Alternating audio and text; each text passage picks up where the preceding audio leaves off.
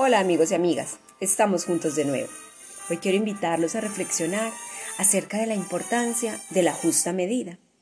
Y para ello voy a aludir a la sabiduría popular de las abuelas con un refrán que dice, ni tanto que queme al santo, ni tampoco que no lo alumbre. Y acudo a esta expresión porque a veces quienes nos dedicamos a la clínica, como es mi caso, a la psicología, Debemos acudir a realizar diagnósticos que nos permitan comprender los signos, los síntomas y el comportamiento del consultante para poder, pues de acuerdo al observado, establecer una intervención terapéutica que beneficie al consultante y le permita estar mejor y lograr un mayor bienestar. En mi práctica profesional he encontrado consultantes que se presentan incluso con sus diagnósticos y me ha pasado hasta con los niños. Los diagnósticos entonces se convierten en rótulos de presentación, en modos de relacionamiento, incluso por encima del ser. Yo los invito a que podamos ver al otro en su esencia, como ser humano que ama, que sufre y que siente, más allá de un diagnóstico que en la mayoría de los casos, desde la esfera familiar y social, lo que hace es aislar al ser y hundirlo en la profundidad de su confusión y de su soledad somos mucho más que un diagnóstico clínico. Y muy a propósito de los diagnósticos, quiero dejarlos con escritos al aire número 6, deprimidas, emputadas. Socialmente asumimos con facilidad la enfermedad física, pero hablar y poner sobre el tapete que en las familias existen personas con enfermedades mentales no es corriente, pues hay mucha estigmatización al respecto. Una de estas enfermedades es el trastorno afectivo bipolar, con la cual sin una crisis la persona que padece este tipo de patología puede funcionar en su medio de manera normal como cualquier otra persona. Pero cuando empieza a generarse la crisis, las personas cercanas del entorno identifican algunas prácticas y cambios significativos en el estado de ánimo de esa persona, que son señales de alarma para ser tenidos en cuenta y acudir al especialista, al psiquiatra. No hay que confundir.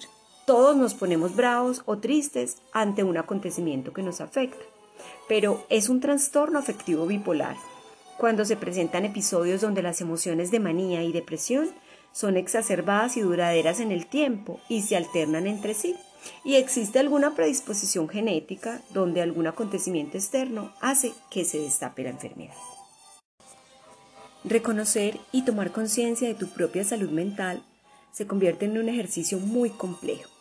Tienes que pasar por identificar y tener en cuenta elementos y antecedentes aunados a cambios de humor. Por ejemplo, si de niño se tuvo un trastorno de déficit de atención, si hubo abuso de sustancias psicoactivas en la adolescencia, abuso sexual en la infancia, estrés crónico sostenido en el tiempo, antecedentes familiares de intento de suicidio, de trastorno bipolar, de depresión, de enfermedad psiquiátrica e irritabilidad. Entonces todos esos antecedentes junto a una situación externa pueden disparar un trastorno afectivo bipolar. El trastorno afectivo bipolar es una enfermedad del estado de ánimo que se caracteriza por la alternancia de episodios maníacos e hipomaníacos con episodios depresivos, de tal modo que los que las padecen suelen oscilar entre alegría y tristeza de una manera más extrema que las personas que no sufren esta patología. Esta alternancia hace que el paciente inicie ciclos de fluctuaciones anímicas que van a interferir de forma significativa en sus relaciones interpersonales, familiares, laborales y económicas si no es tratada. Los cambios del estado de ánimo bipolares se llaman episodios anímicos, maníacos, depresivos o mixtos. Los que sufren de episodios maníacos pueden sentirse muy alegres o animados, sentirse nerviosos o ansiosos, hablar muy rápido muchas cosas distintas, estar inquietos, irritados o sensibles, tener problemas para relajarse o dormir, creerse capaz de hacer muchas cosas a la vez, estar más activos de lo común, hacer cosas arriesgadas como gastar dinero o tener sexo sin cuidado alguno. En conclusión, vivir en una euforia patológica intensa, si predominan episodios maníacos, se denomina trastorno afectivo bipolar tipo 1. Los que sufren de un episodio depresivo pueden sentirse muy deprimidos o tristes, sentirse preocupados y vacíos, tener problemas para concentrarse, olvidarse mucho de las cosas, perder el interés en actividades divertidas y volverse menos activos, sentirse cansados o sin energía, tener dificultad para dormir y llegan a pensar incluso en la muerte o en el suicidio. Cuando predomina la depresión, no se tienen ganas de hacer nada, ideas de culpa, baja autoestima y se acompaña de un estado de hipomanía que se denomina trastorno afectivo bipolar tipo 2. Los episodios mixtos incluyen síntomas tanto maníacos como depresivos. La manía puede durar horas, días, semanas, pero la depresión puede durar días, semanas, meses y hasta años. Hay que tener claro que existen elementos claves para sobrellevar la enfermedad. Primero, reconocer y aceptar. Segundo, acoger las recomendaciones psicoeducativas. Tercero, el apoyo farmacéutico con acompañamiento del especialista, psiquiatra. Y cuarto, el cuidado de la familia y seres queridos.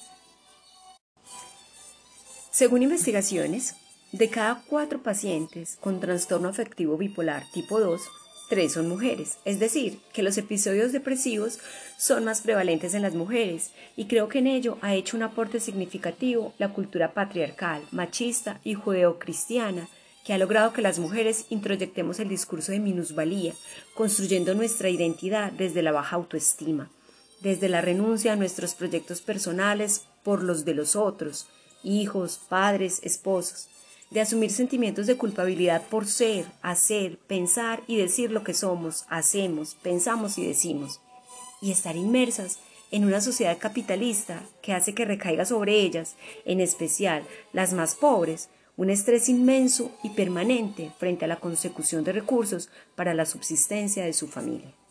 Y finalmente, agregando la cereza al helado, para las mujeres de países en guerra, como es el caso de Colombia, donde el conflicto armado ha golpeado tan crudamente a tantas mujeres, sobre todo en las zonas rurales, claro que es altísima la prevalencia de la depresión en las mujeres.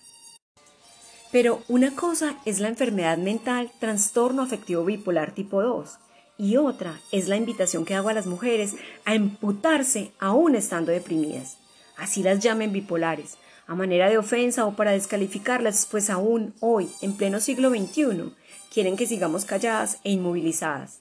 Hoy debemos ponernos en pie y rodearnos a nosotras mismas, pues en los círculos de familiares, amigos y compañeros de trabajo hombres, en muchos sentidos, con sus acciones y discursos, sostienen situaciones de sometimiento y abuso contra las mujeres, y estamos llamadas a ponerlos a raya y ponerles límites.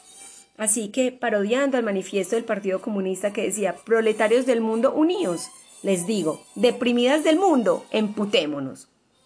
La Yola, 21 de octubre de 2017.